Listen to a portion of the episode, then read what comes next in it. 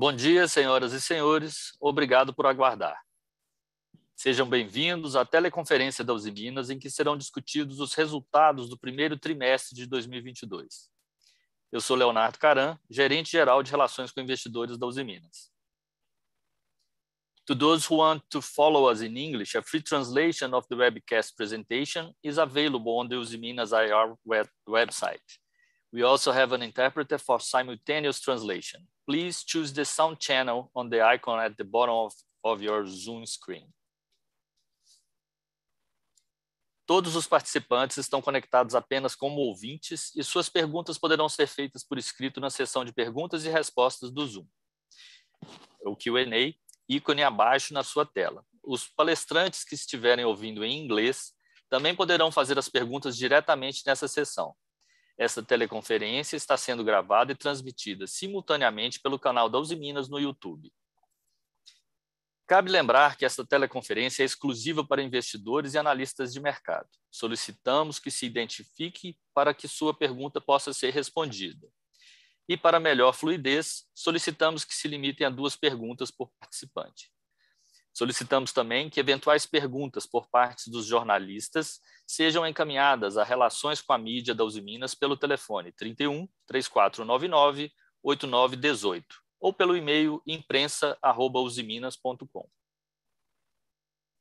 Antes de prosseguir, gostaríamos de esclarecer que eventuais declarações que possam ser feitas durante essa teleconferência relativas às perspectivas dos negócios da companhia bem como projeções, metas operacionais e financeiras relativas ao seu potencial de crescimento, constituem previsões baseadas nas expectativas da administração em relação ao futuro da Uzi Minas. Essas expectativas são altamente dependentes do desempenho do setor siderúrgico, da conjuntura econômica do país e da situação dos mercados internacionais. Portanto, estão sujeitas a alterações.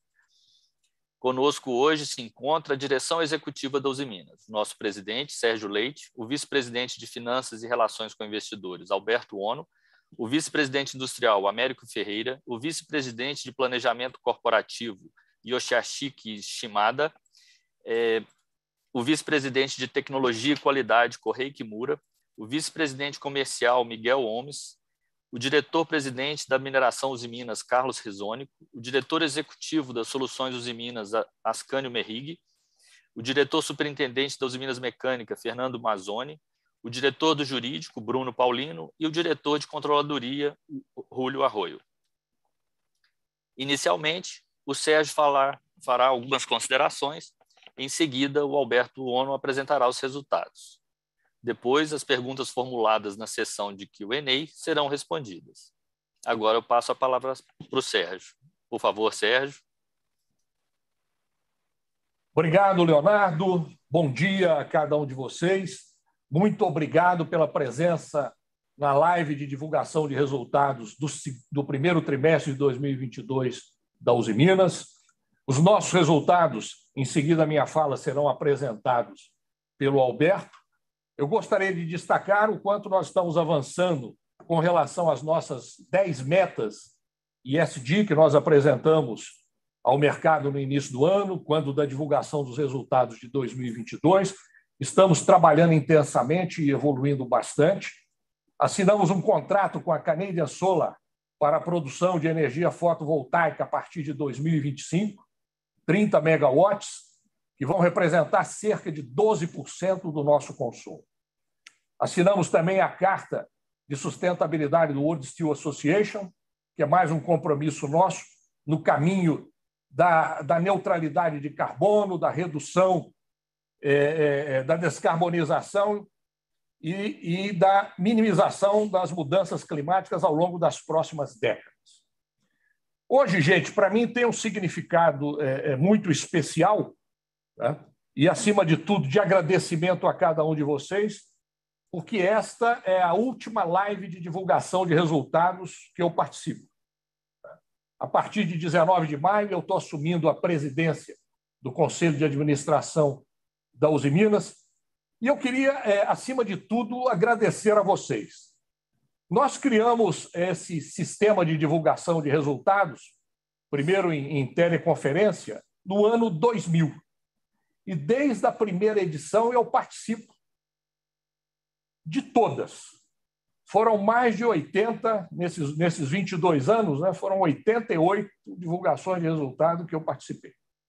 E, para mim, é um momento muito especial, porque é um momento de apresentação ao mercado, de prestação de conta aos nossos acionistas, aos investidores, né? e também de discussões. Né? Discussões ricas, discussões que tratam é, é, é, é, dos resultados da empresa, mas principalmente das perspectivas. Perguntas sempre inteligentes, formuladas. E, após a divulgação de resultados, os relatórios emitidos são sempre fonte de aprendizado e de informação é, é para nós da Uzi Minas. Eu estou assumindo a minha 14 posição numa carreira que já vai para mais de 45 anos. Eu sou, nessa posição de CEO da Uzi Minas, o 12 CEO da empresa, e a partir de maio me tornarei o 11 presidente do Conselho da Uzi Minas. E para mim, gente, foi extremamente importante participar com vocês aqui desse momento é, especial. Durante muitos anos eu participei de forma direta daquelas questões que são as mais, é, me permitam dizer, é, é palpitantes no nosso call de resultados, na né? nossa live de resultados, que são aquelas que envolvem as atividades comerciais da empresa. Né? E para mim foi uma experiência é, é, extremamente importante.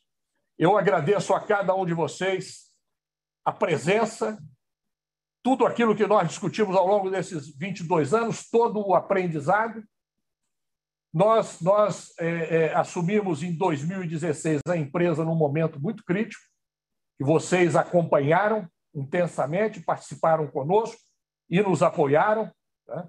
Pudemos apresentar no início desse ano os resultados de 2021, os melhores resultados em 60 anos de história da Uzi Minas, né?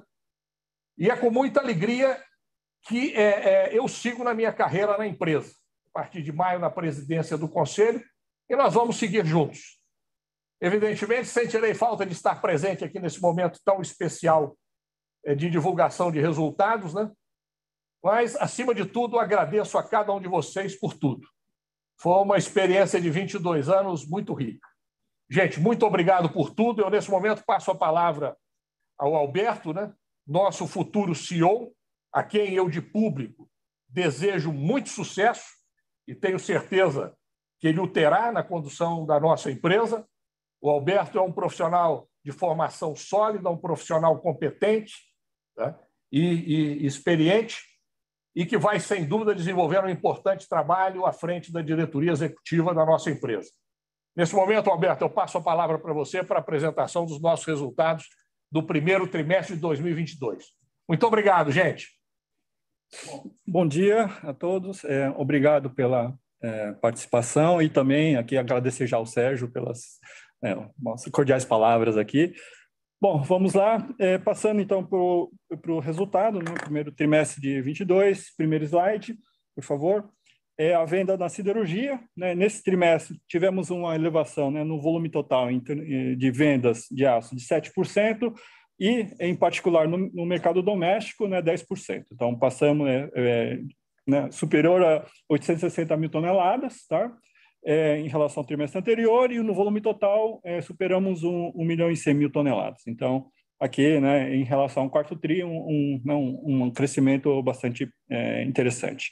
Em termos de vendas de minério de ferro, é, por outro lado, aqui nós tivemos é, uma questão né, do lado operacional aí, e, e climático, né, é, na mineração, né, que prejudicou é, principalmente a operação do mês de janeiro. Né, vocês se lembram bem, tivemos chuvas é, muito intensas, né, é, vamos dizer assim, recordes de chuva né, do mês de janeiro, que prejudicaram aí bastante a operação. E isso, e também um pouco é o ramp-up né, do, do projeto LED de empilhamento a seco, né, de filtragem e empilhamento a seco, é, prejudicou um pouco a, a, a, produção nesse trimestre, né? mas ainda a gente mantém o guidance para o ano. Tá? Então, a, a, intenção é de recuperar os volumes agora nos próximos trimestres. É, em relação ao EBITDA, aqui já né, lembrando que no quarto trimestre do ano passado nós tivemos aí uma série de efeitos é, não recorrentes né, e é, contabilizados no trimestre.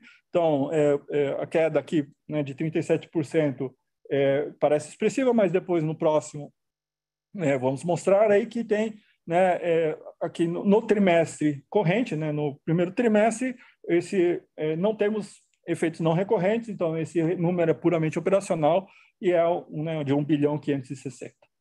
É, em termos de lucro líquido, é 1, bi, é, 1 bilhão 263, né, aqui também é aqui o, o, anotar somente, né, é, nesse trimestre é um efeito de variação cambial, nessa vez positiva, né, nós tivemos a valorização do real em torno de 15%, então, fora isso, efetivamente, né, um, um número, acho que bastante interessante. Passando para o próximo slide. É, mostrando aqui, então, né, a, né, o, o, histórico aí, é, dos últimos é, é cinco trimestres. Né?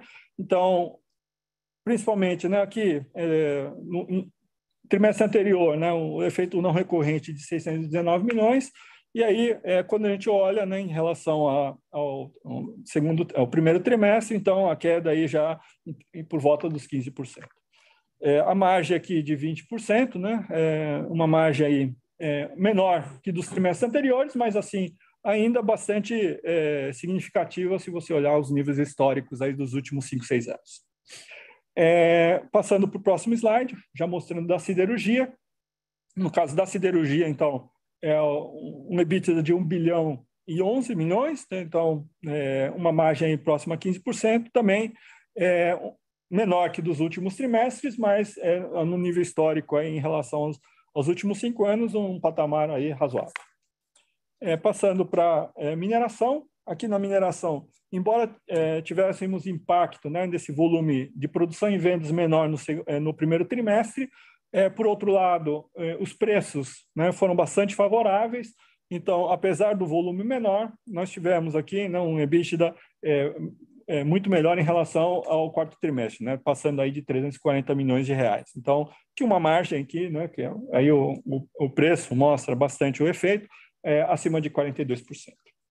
É, passando para o próximo slide, aqui no caso, é, né, é, soluções Usiminas, é, uma recuperação em relação ao trimestre anterior. Né? No trimestre anterior tivemos aí uma série de efeitos não recorrentes negativos, né? e é, mesmo descontando isso, uma melhora expressiva, né, de 46 é, milhões para é, 67 milhões, aí, um, um, um aumento acima é, de, de 45%. Né?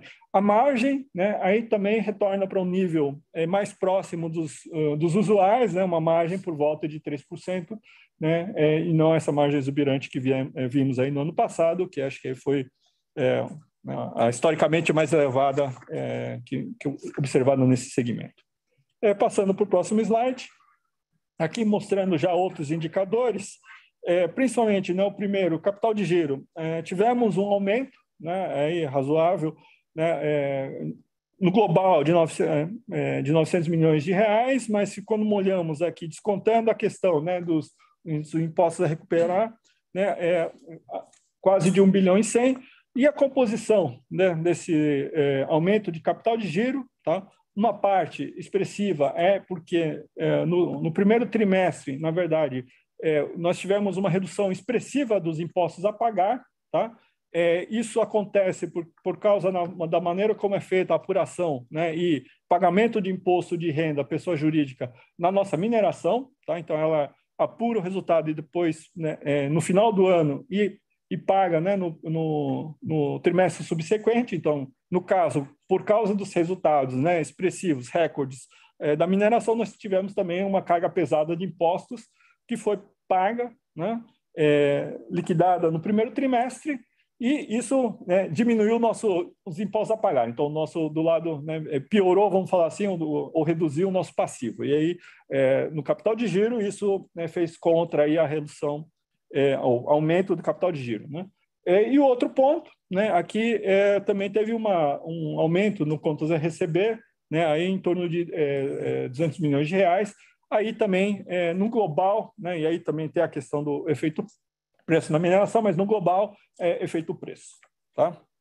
É, em termos é, de é, volumes de aço, passando para o próximo slide, é, aqui né, é, é para mostrar para os senhores né, que, em termos de volumes né, é, de aço, nós tivemos uma redução aí também expressiva, 10% em termos de estoques globais, tá? é, chegando a um patamar né, muito semelhante ao primeiro trimestre de, eh, do ano passado, né, e com giro também muito próximo, aí, abaixo dos 60 dias. Então, num, num caso aí onde a gente tinha né, uma elevação nos, é, durante o terceiro e quarto trimestre, agora a gente já está num, num, patamar aí mais próximo dos, dos patamares usuais. É, passando para o próximo slide, aqui é, mostrando né, nossa posição de caixa e nosso endividamento, é, nossa posição de caixa, né, é 6,6 bilhões de reais, então ainda é, um caixa é, bastante é, forte, né, superior à nossa dívida, né, a nossa dívida aí ela ficou né, em, em 5 bilhões e 500, então tivemos uma redução aí também por efeitos cambiais, mas de qualquer forma, né, a gente ainda então é, com uma dívida líquida é, negativa, né, uma posição aí net cash aí de 1 bilhão de reais.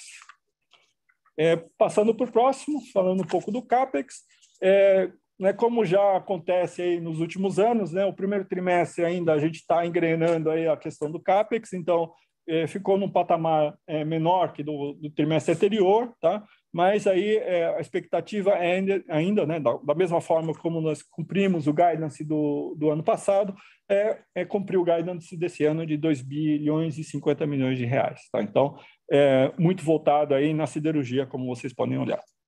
E por último, nosso último slide aqui é, são as nossas é, novas né, é, metas de acompanhamento aí, em temas ESG. Né? E aqui, acho que, com exceção de um que ainda está um pouco atrasado em relação ao que nós tínhamos planejado, né, as, todas as outras aí estão indo conforme planejamento. Tá? então, esse é o novo set de metas. Né? Eu não vou passar uma por uma, tenho todo o descritivo e também no release, nosso está ali, vocês podem olhar com mais detalhes, né? mas é é, esse novo set de metas, ok? É, muito obrigado, a gente pode passar para as perguntas.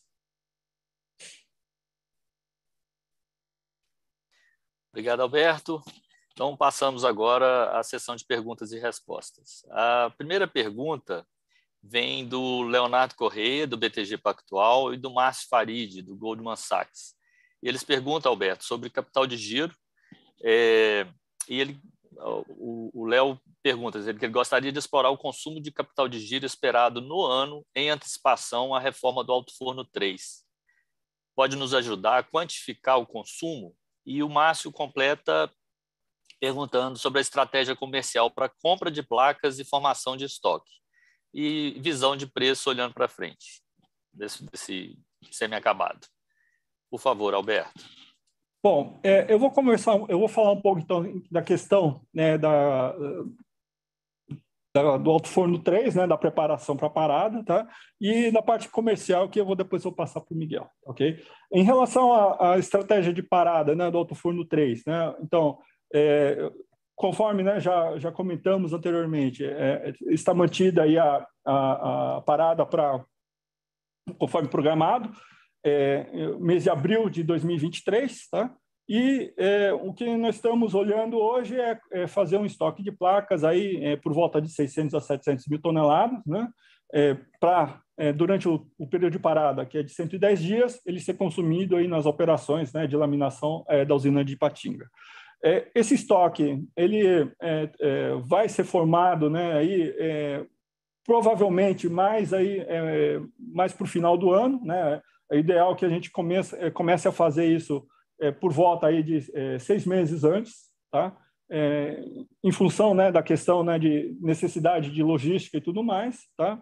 E, é, é a maneira como nós estamos olhando. Então, é, ele deve afetar, né, em termos do nosso capital de giro, é, mais a partir do, do, do último trimestre é, desse ano. Tá? Essa é mais ou menos a visão hoje. Tá? A questão comercial, passo para o Miguel. Bom dia, Márcio, Leo.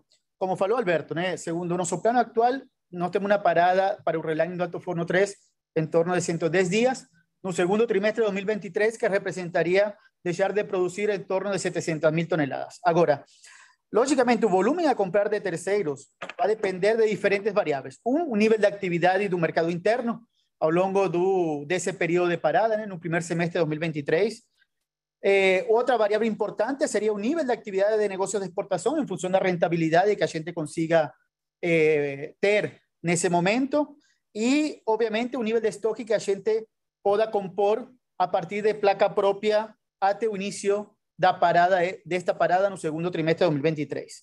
Agora, nos últimos anos, na Usemina, nós temos desenvolvido importantes números de fornecedores de placa, tanto locais como internacionais. Nós temos hoje homologados mais de 14 usinas siderúrgicas fornecedores de placa para atender os nossos eh, requerimentos em termos de qualidade e volume. Nos últimos dois anos, as compras de placa da Usimina eh, pa, pa, en fornecedores locales han representado en torno de 85%. 85% compra local, 15% de compra de fornecedores internacionales. Lembrando que uh, o Brasil exporta en torno de 7, 8 millones de toneladas ano. O ano passado a gente comprou 2.2 millones de toneladas, o que sumaríamos lógicamente ese a, a un nivel de compra necesaria para o relining da parada. Eh, como falou Alberto também, as nossas compras para a composição dos estoques iniciarían no último trimestre de 2023. Já passando o tema do preço, que também foi comentado agora na, na, na pergunta, é importante nos entender o impacto do conflito eh, entre Rússia e Ucrânia neste mercado. Rússia e Ucrânia representam em torno do 5% da produção mundial de aço. A gente poderia falar o 5% não é relevante, mas sim tem impactos específicos más relevante en determinados segmentos y mercados. Por ejemplo, Rusia y Ucrania representan en torno de un tercio del trade mundial de placa y representan poco más de un cuarto de las importaciones de Europa. Entonces, lo que a gente observó, lógicamente, una grande distorsión e instabilidad, incerteza, desde el inicio do, do conflicto, a partir del 24 de febrero, nos observamos incluso indicadores o índices internacionales de placa de precio de placa acima da BQ internacional, lo cual lógicamente no es sustentable en un tiempo. A partir de ese momento, obviamente, las siguientes dos, tres semanas, eh, esa distorsión fue muy importante, mas lo que a gente tem observado en los últimos días es una normalización de ese balance de oferta y demanda de placa a nivel mundial. La gente esperaría una mayor participación potencialmente de China en ese mercado de placa eh, y obviamente eh, a producción de Rusia, que si ven tuvo una disminución a partir desde el inicio del conflicto, hoy está siendo absorbida por importaciones o mayores importaciones de ese producto origen eh, para Turquía, India y a propia China. Entonces estamos observando una normalización del mercado de placa a nivel mundial y obviamente una vuelta a normalidades de esos índices eh, que obviamente tienen un impacto en el precio y en los costos de la cirugía a nivel mundial.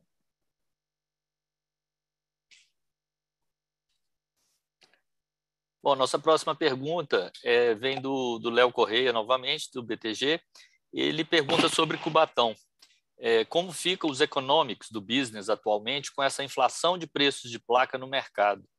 E se esse, esse o business, né, Cubatão, ficaria inviável nesse nível de preço de, de, de insumo?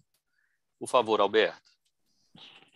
Bom, eu acho que está é, tá um pouco associado também ao que o Miguel já comentou, mas falando especificamente de Cubatão, né? É, é, hoje, né, dentro do nosso horizonte, né, é, vamos, estamos mantendo né, as operações de Cubatão porque elas são, é, é, vamos falar assim, viáveis e rentáveis, tá? É, lógico que né, tem, teve essa questão né, dessa volatilidade de preços, mas que, como o Miguel já salientou, ela está voltando para uma, vamos dizer assim, uma questão mais de normalidade, tá? E no nosso caso, ED Cubatão, especificamente, mas no geral, na aquisição de placas, né, elas têm um, um vamos dizer assim, é, elas são programadas, né? Então, toda vez que nós já compramos a placa, ela já está mais ou menos, né, é, direcionada para atendimento de certos segmentos e certos clientes com preços já basicamente definidos. Então, é, no momento que né, você tem uma volatilidade desse tipo, né, pode, ser, pode acontecer aí a gente aguardar um pouco para ver o, o, que vai acontecer. Mas como já está acontecendo a normalização, né, é, nós continuamos comprando placa, continuamos abastecendo com batom e continuamos colocando esses produtos no nosso cliente. Né? Eu acho que nesse momento, até o momento, não tem é, surgido nada no horizonte que, que ponha em dúvida é a viabilidade desse modelo de negócio. Tá? É, teve, um, teve alguns momentos de estresse no mercado, como o Miguel colocou, mas é, tem que lembrar, né? É, acho que esse é um ponto importante. O mundo ainda tem uma sobrecapacidade muito grande de aço. Né? Então, é, quando você tem esses desequilíbrios, né, em, em, leva algum tempo, mas ele volta a uma situação de um novo equilíbrio. acho que é isso que está acontecendo agora. Eu acho importante complementar, Alberto, né, nesse sentido, quando a gente analisa as exportações de placas Rússia e Ucrânia, que tem a ver um pouco com a pergunta, eh, representam em torno de 1% da produção chinesa. Então, a verdade é que esse, esse arbitragem da China nesse mercado tem um impacto, é um, é um impacto muito baixo em termos de ajuste de produção. A gente via observando como a China vem reduzindo produção ao longo do primeiro trimestre, mas em março e as expectativas é uma, uma leve recuperação na produção, logicamente para eh, voltar a, uma, eh, a, un, a un balanço desses mercados internacionais. Em relação a Cubatão, logicamente, a gente analisa, obviamente, a rentabilidade de cada um de nossos negócios, esse impacto ou esse, esse período de alta volatilidade, o que fez foi a gente analisar novos negócios e sair de negócios marginais que a gente tive possivelmente nos últimos dois trimestres. Obrigado, Miguel. A próxima pergunta, Miguel, vou direcionar para você, vem do Daniel Sasson, do Itaú, é, do Caio Ribeiro e do Guilherme Rosito, o Caio Ribeiro do, do Bofa e o Guilherme Rosito do Bank of America, todos dois, é, e o Thiago Lofiego do Bradesco PBI, tá? Eu vou tentar agrupar as três aqui em uma só. O, em relação ao guidance de volumes para o segundo trimestre, o meio do guidance indica uma queda de 12% tri contra tri. Isso está relacionado à maior dificuldade de aquisição de placa de terceiros no mercado doméstico ou disponibilidade existe, mas está apenas mais cara? É, o, o, Caio e o Rosito, eles completam. Se isso se deve a uma antecipação de compras em março por conta dos aumentos ou se enxergam que a demanda real enfraqueceu mesmo? E completando, o Tiago pergunta se uh, qual a expectativa de volumes para exportação no segundo trimestre, porque se mantido esse ritmo de exportação, o guidance implica uma queda relevante nos volumes do mercado doméstico. Então ele pede para explicar um pouquinho essa dinâmica. Miguel, obrigado, por favor. Obrigado, Daniel, Caio e Guilherme. Né? É, é importante notar, a gente no mercado interno a gente iniciou o ano com uma menor puxada, mas também foi evoluindo de forma positiva ao longo do primeiro trimestre. Eh, nos dados relevados ontem, ontem o, o dia retrasado pelo INDA, apresenta uma compra ou uma, um, uma melhora de compra em março em relação a fevereiro, de um volume importante das compras dos associados do INDA, em torno de um crescimento de 17, 18% versus o fevereiro de, deste ano, e alinhado um pouco ao nível de compra em relação a março do ano passado. Então, tem, eh, eh, certamente, nós temos uma sazonalidade com um trimestre mais fraco, a gente poderia esperar essa continuidade da melhora sequencial ao longo do segundo trimestre no mercado interno. A gente irá acompanhar, como sempre eh, reafirmamos no nosso call, a gente acompanha o mercado, a gente acompanhará essa melhora sequencial que a gente espera para o consumo do segundo trimestre eh, deste ano. Logicamente, como já falamos, a volatilidade eh, a volatilidade do mercado de placa fazem eh, esperar, ou fariam que a gente eh, pode ter uma previsão de uma redução das exportações da Usimina em relação aos dois trimestres anteriores, voltando a um mix de venda, mercado interno, mercado externo, muito mais parecido ao que a gente tive ao longo do primeiro semestre de 2021. Então, essa redução de guidance para o segundo trimestre está totalmente focada en una reducción de nuestras exportaciones en función da volatilidade do precio de placa e o gap entre a placa e a BQ internacional, os precios internacionales de aço, más a gente acompanhará esa expectativa de melhora sequencial do, do mercado interno.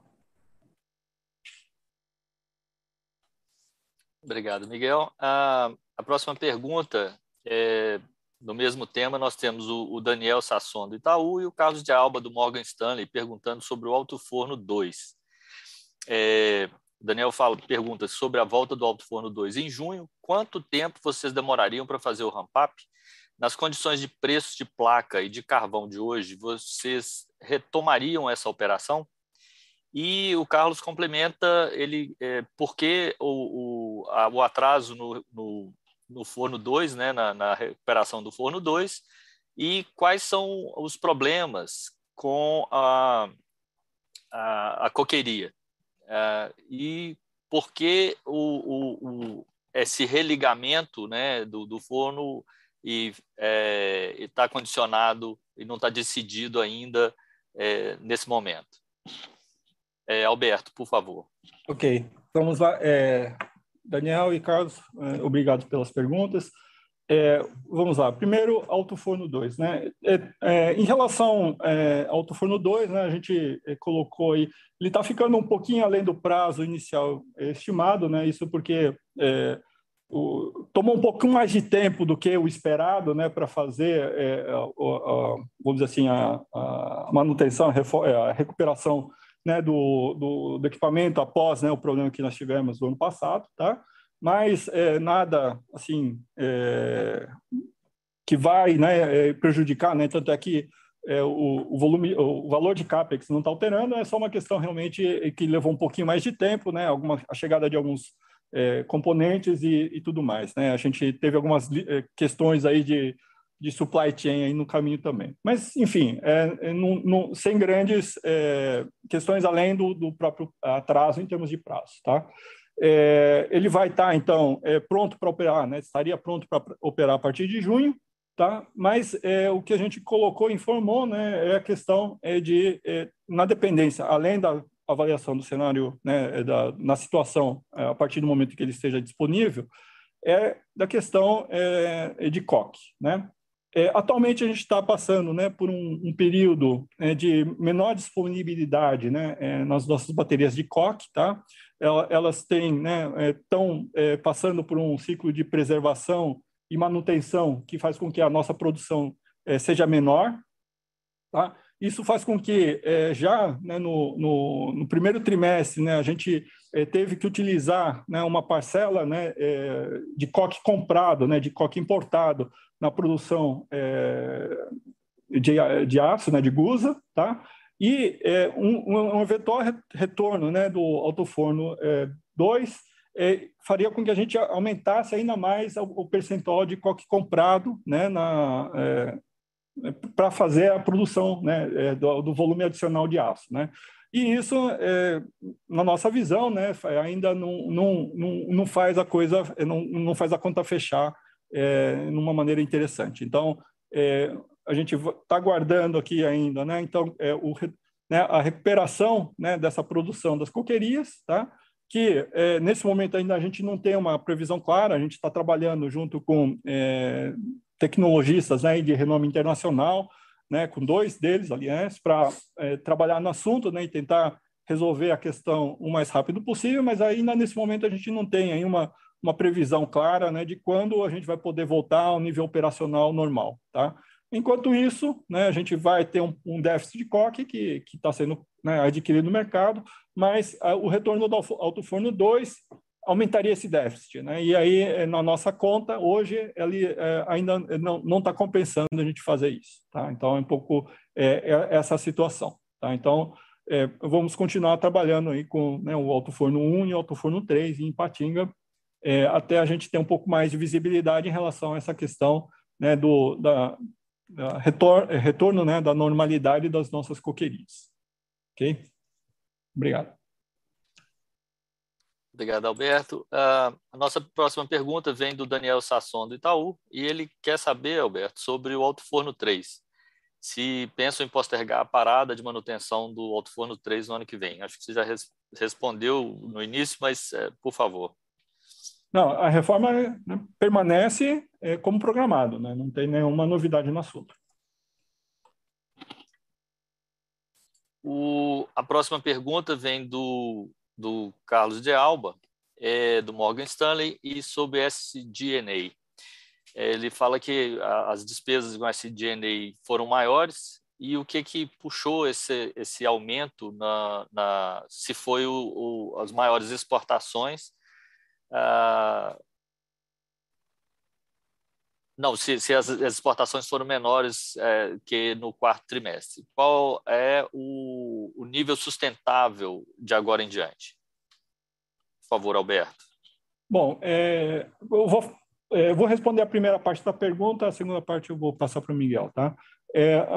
Carlos, em relação à, à questão né, do, do SDNA, né, do, é, do primeiro trimestre, né, embora o volume de, de exportação tenha sido um pouquinho, né, ligeiramente menor que o do quarto TRI, tá? o que aconteceu é que nós tivemos aí, é, principalmente em portos de destino, né, é, um, um, congestionamento. Né? Então, quando você tem algumas modalidades de, de venda que é custo e frete, né, você acaba tendo, sendo é, prejudicado na chegada ali, quando você tem congestionamento, né, e, e tem aí um, um, uma espera no, do, do navio para descarregar. Então, isso acaba onerando um pouco é, o nosso caso, né, o custo de vendas. Tá? Então, isso é o que aconteceu.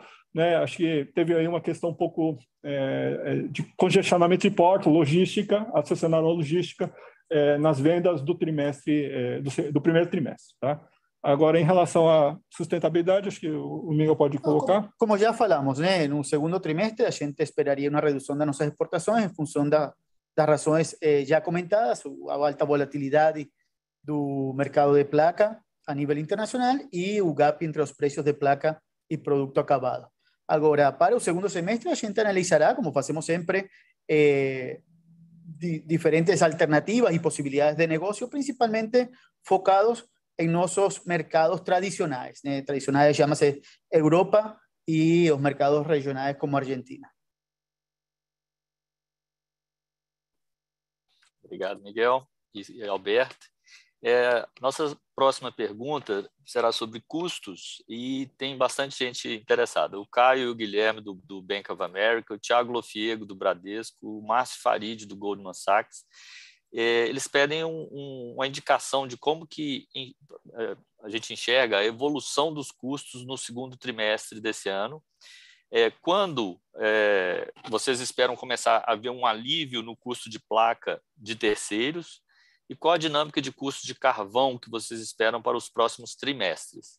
E o Márcio é, completa é, também nessa parte do carvão. Qual é o impacto de custo dos car do carvão nos custos do segundo e do terceiro trimestre? Por favor, Alberto.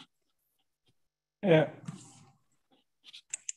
Bom, é, então, é, vamos lá. Em relação à, à questão né, do, do custo para o próximo trimestre, é, a gente não dá um guidance aí, mas o, a questão hoje é que é, o que está acontecendo, né? O, custos de redutores, então é, carvão e coque, é, eles estão ainda continuam para o nosso, né? Para o nosso é, custo de produção, tá? Não não é, o custo de reposição, tá? o custo de, de, produção eles ainda continuam subindo, né? Porque a gente está consumindo agora um estoque que tá que foi comprado mais caro aí devido a todo o lead time, tá?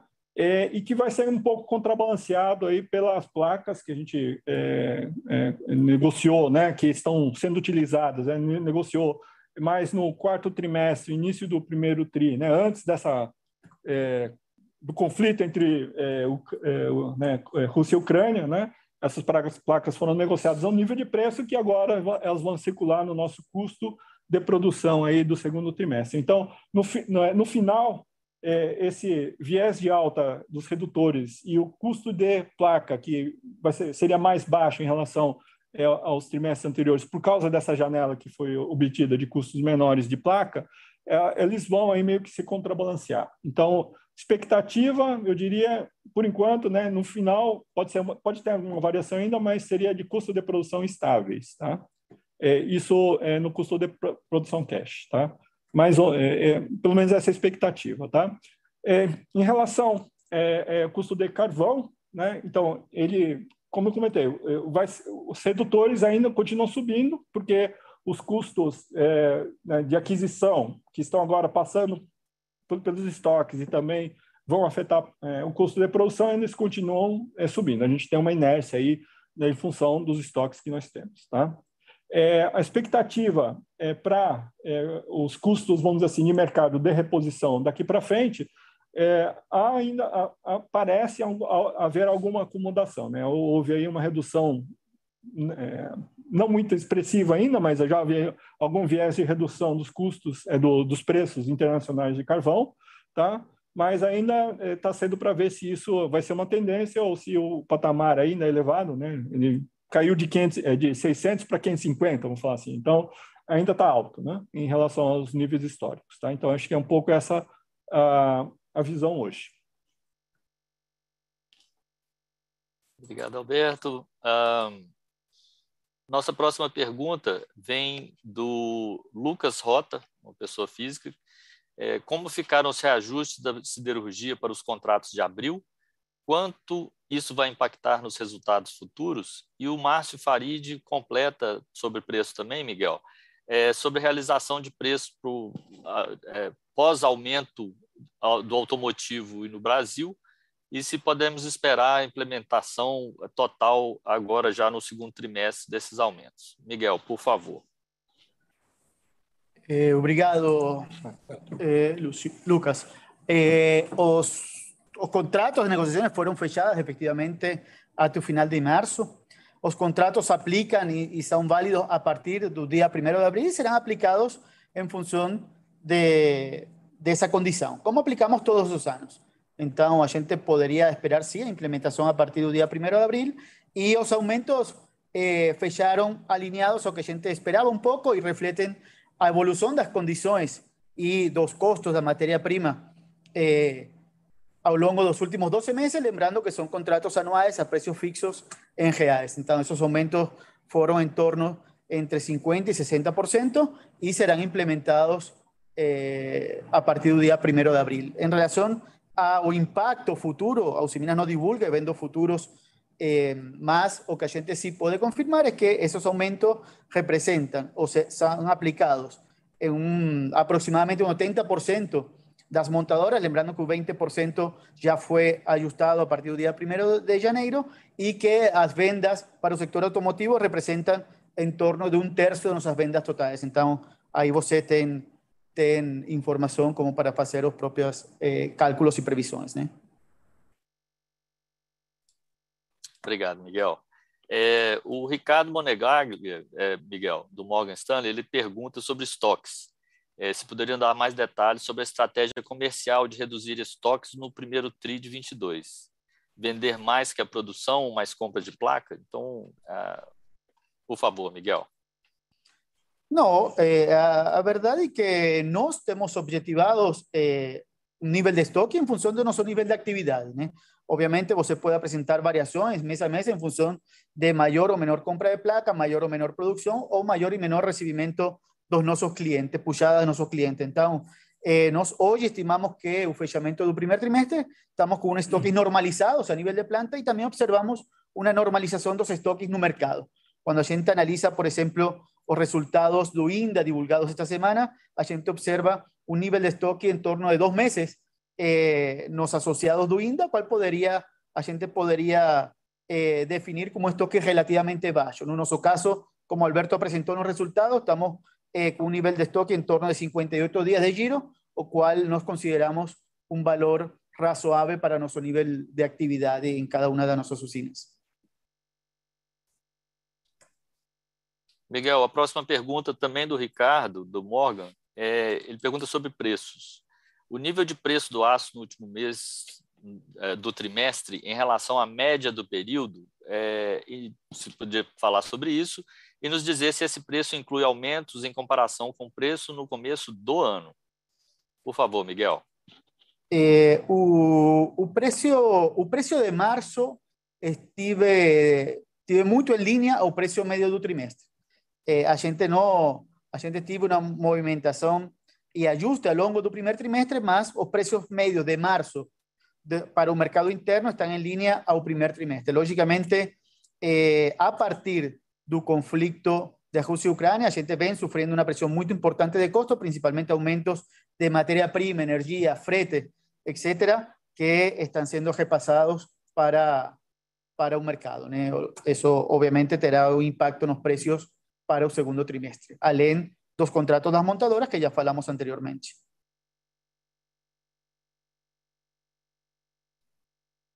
Obrigado, Miguel. É, Alberto, agora a gente tem uma sessãozinha de alocação de capital.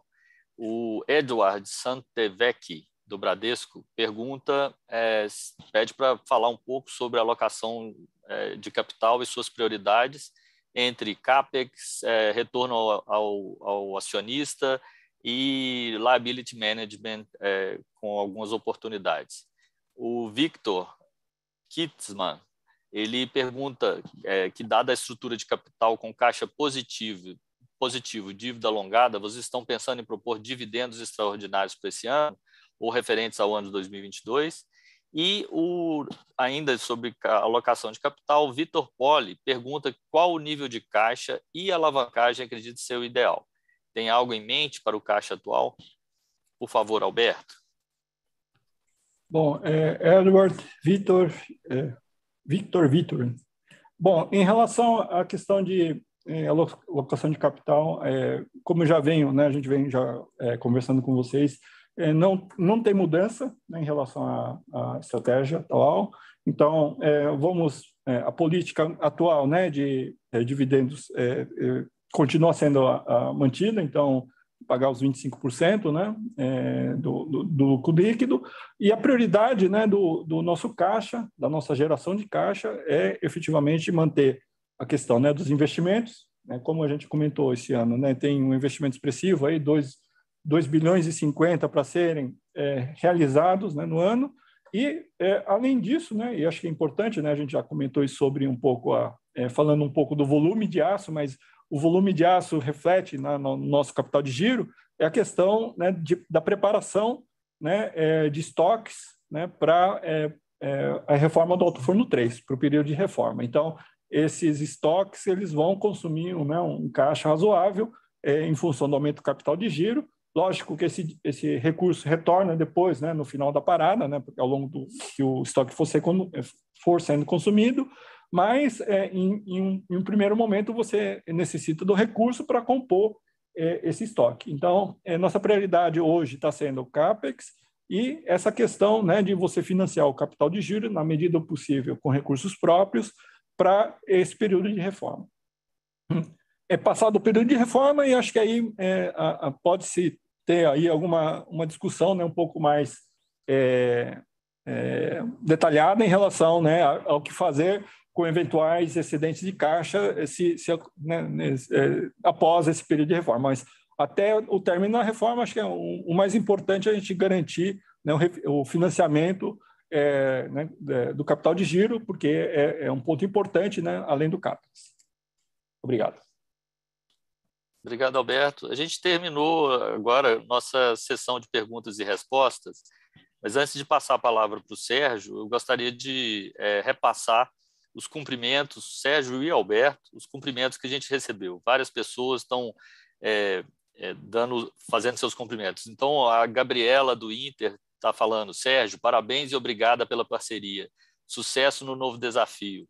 O Tiago Lofiego, do Bradesco, é, para o Sérgio. Gostaria de parabenizar e agradecer ao Sérgio Leite pelo trabalho e parceria por todos esses anos e desejar ao Alberto boa sorte na nova, na nova cadeira. É, o Márcio Farid, do Goldman, boa sorte e sucesso ao Sérgio e ao Alberto nas novas posições. A Meva Duran, a, ela agradece e parabeniza o Sérgio Leite pelo excelente trabalho. Sucesso ao Alberto Ano na nova gestão. Então, uh, repassados aí os cumprimentos. Sérgio, por favor, é, suas considerações finais. Muito obrigado, Léo. Muito obrigado aí pelos cumprimentos. Tá? E como é, eu comentei no início, né, para mim foi um prazer imenso poder compartilhar todos os trimestres né, nesses últimos 22 anos com vocês e nos últimos 14 anos fazendo parte da diretoria executiva da Uzi Minas, é, desde 2008. E eu queria, né, além de agradecer a cada um de vocês pela parceria é, é, e pelo apoio que a Usiminas sempre recebeu, né, eu queria também, de público, né, cumprimentar e agradecer cada um dos meus colegas de diretoria executiva dos últimos seis anos, né, e em especial aqui ao Alberto, ao Miguel, ao Américo, ao Shimada e ao Kimura, mas também a todos aqueles que trabalharam comigo é, nos últimos 14 anos na diretoria executiva. E também, com a permissão de vocês, eu queria agradecer a cada agradecer e parabenizar a cada empregado da Uzi Minas. Nós somos hoje 13 mil empregados, mais 12 mil parceiros que trabalham diretamente conosco, principalmente pelo trabalho que nós realizamos juntos nesses últimos seis anos. Nada teria sido possível sem a dedicação, o comprometimento e a competência de cada empregado da Uzi Minas. Gente, mais uma vez, muito obrigado a cada um de vocês. Foi um prazer imenso estar juntos. E eu sigo na Uzi Minas na presidência do Conselho de Administração. Um grande abraço, muito obrigado aí.